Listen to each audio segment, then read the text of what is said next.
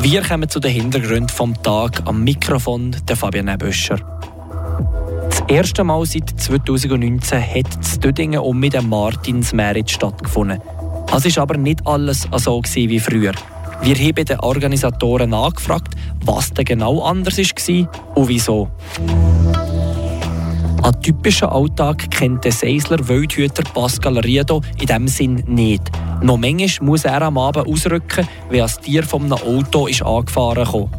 Aber an einem gewissen Zeitpunkt rückte aber nein, nicht mehr er, sondern die Polizei aus. Wir wollen wissen, ab wann das der Fall ist. Und gibt es schon bald Kindermessen mehr im Kanton Fribourg? Das Forum Fribourg wird nämlich zum Freizeitzentrum umgewandelt. Aber was passiert mit all diesen Messen, die bis jetzt im Forum waren? Wir haben dem Geschäftsführer vom Forum nachgefragt. Die Region im Blick. Ihr hört Radio FR an diesem Montag am Abend. Am Samstag sind am traditionellen Martinsmerit zu Dödingen rund 10.000 Leute zusammengekommen. In der ersten Ausgabe seit 2019 hat das OK vom Merit ein paar Sachen abgeändert. Die grösseren Ausschankstände, wie zum Beispiel die Schneebar vom TSV Ovolley Düdingen, waren auf dem grossen Platz bei der Landung. Im Beitrag von Ivan Skrake erzählte OK-Präsident Roger Kissling, was die Idee hinter dem Ganzen war und wieso das für Merit selber vielleicht ein Nachteil war. Für die erste Ausgabe seit 2019 hat das OK zwei grundlegende Änderungen eingeführt. Erstens haben grössere Ausschenkstände auf der Landeplatz zügeln. Das aus Sicherheitsgründen. Im Dorf unten sei es schon einfach zu eng geworden, sagt der OK-Präsident Roger Kiesling. In dem Sinne, dass es dort nicht so eine, eine Traube gibt, dass der Durchgang frei ist äh, für in Luna Park rauf. Auch der Fluchtweg müsste frei sein dort. Das ist uns mal sehr wichtig. Gewesen. Der Roger Kiesling betont, dass nur die grösseren Ausschenkstände haben müssen zügeln. Die kleineren die an den gewohnten Stellplätzen bleiben Gleichwohl ist die Gefahr geblieben, dass so ein Haufen Leute einfach bei der Lande oben geblieben sind, dort, wo die grossen Feststände waren, wie zum Beispiel die Schneebar. Da dazu der Roger Kiesling. Also für den Meeren ist es natürlich ein Verlust, wenn die Leute nicht durch den Meeren laufen oder an den Marktständen vorbei gehen schauen, gehen konsumieren. Aber die, die wegen der Bar kommen, die würden wahrscheinlich die Bar einfach direkt ansteuern, wenn sie zuerst durch den Markt laufen müssten und so den Markt auch nicht wirklich wahrnehmen, meint der Roger Kiesling. Ob der Standort der Trinkstände tatsächlich einen größeren Einfluss auf die Besucher und Besucherinnen vom Markt selber hatte, das kann der Roger Kiesling noch nicht sagen. Zweitens hat es dieses Jahr ein neues Becher-Konzept gegeben. Wir hatten äh, im 19. noch äh, eine Austauschmöglichkeit mit Depot. Wir hatten Gläser, Mehrweggläser, die wir dann zurückgeben konnten. Und dann hatten wir ein Depot. Gehabt. Und das Konzept haben wir überdenken. Das Problem ist, dass gewisse Stände, eben die, die länger offen hatten, All die Gläser müssen zurückgeben, die das müssen zahlen. Also, dass die Stände, die länger offen hatten, dann haben müssen Depot rausgeben für Getränkebecher, die die Leute gar nicht bei ihnen gekauft haben. Auch zu diesem neuen Konzept gibt es gemäss Roger Kiesling noch kein abschließendes Fazit. Jetzt haben wir rezyklierbare Becher, also umweltfreundliche, die man zurückgeben kann. Das wird nachher fachgerecht entsorgt. Und wenn wir jetzt mal schauen, wie das Konzept ankommt, wie das läuft, und werden nach dem Martinsmeer das noch anschauen und schauen, wie wir es nächstes Jahr machen Im Großen und Ganzen ist Roger Kiesling mit der Ausgabe 2022 von Martins Merit aber sehr zufrieden. Der Ivan Skrake hat berichtet. Wenn man auf der Straße als Wildtier anfährt, dann muss man am Wildhüter anrufen. Häufig passiert das aber nicht während der normalen Bürozeiten, sondern am Abend spät. Darum gibt es für einen Seisler Wildhüter Pascal Riedo nicht wirklich an Feierabend. Wobei, das stimmt nicht ganz, weil ab einer gewissen Zeit rückt die Polizei aus. Arbeit gibt es für einen Wildhüter am nächsten Tag.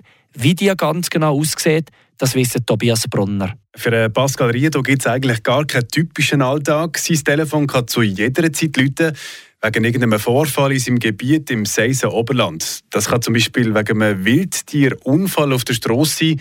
Irgendeiner hat aber auch er Feuer oben. In der Nacht, nach der 9 wird die Kantonspolizei ausrücken. Aber sie machen natürlich auch keine Nachsuche. Nichts. Was sie machen, ist das Tier erlösen, wenn es am Strassenrand liegt. Und alles andere machen wir am nächsten Tag. Die Nachsuche mit einem Hund äh, für die verletzten Tiere zu suchen. Verletzte Tiere gibt es aber nicht nur wegen dem Verkehr, sondern auch auf der Jagd.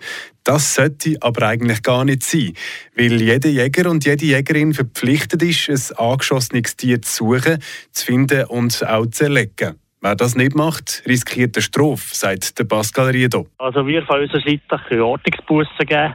Oder wenn es ein schlimmer ist, gibt es eine Anzeige bei der Staatsanwaltschaft oder beim Oberamt.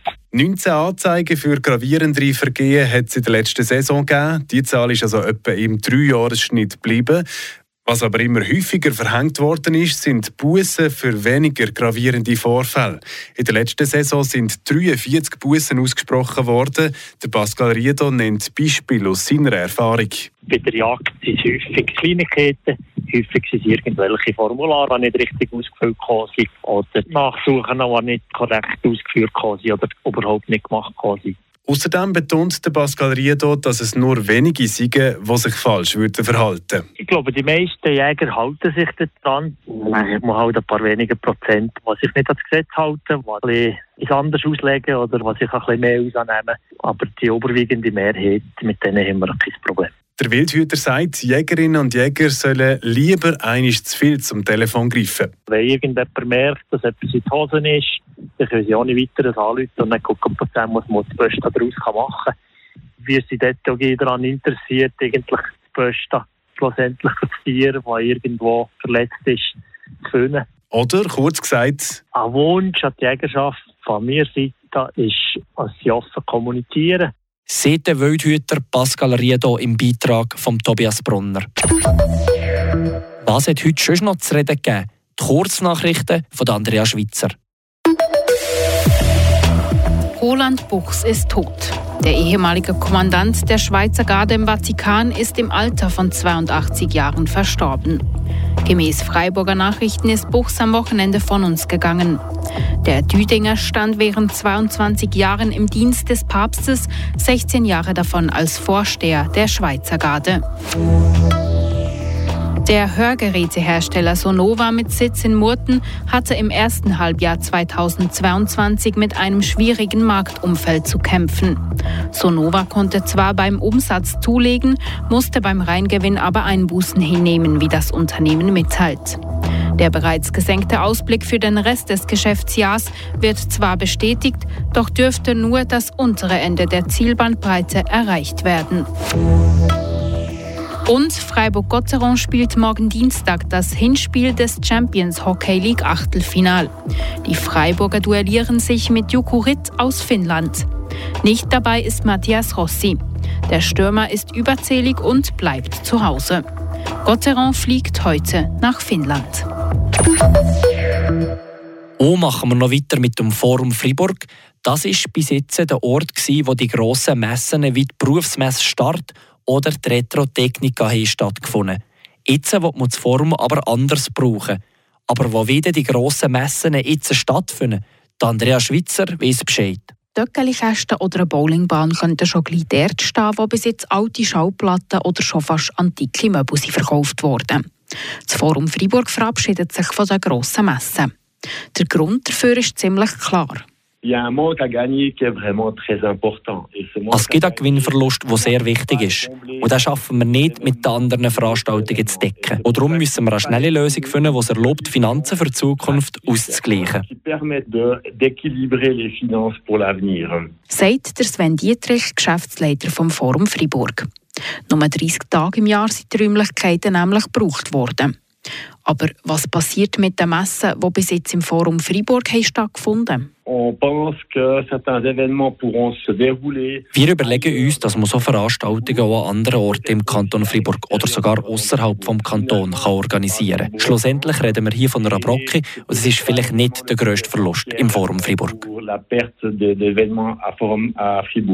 Im 2023 gibt es aber noch die eine oder andere grosse Messe im Forum Freiburg zu besuchen. So etwa die Berufsmesse Start. Nous allons encore organiser quelques événements jusqu'en octobre 2023 dans la Grande Halle. Par contre, la question, elle se pose maintenant. Jetzt fragen wir uns aber, wie das mit dem Startforum 2025 soll gehen. Wir wiederum am Friburger Arbeitgeberverband oder Handelskammer eine Lösung vorschlagen, die uns würde erlauben, die Veranstaltung weiter ins Fribourg oder zumindest im Kanton durchzuführen. Manifestation dans le canton de Fribourg, si possible toujours dans la région de Fribourg. Aber vielleicht gibt es auch eine Lösung, dass wenigstens Berufsmesse im Forum kann bleiben kann.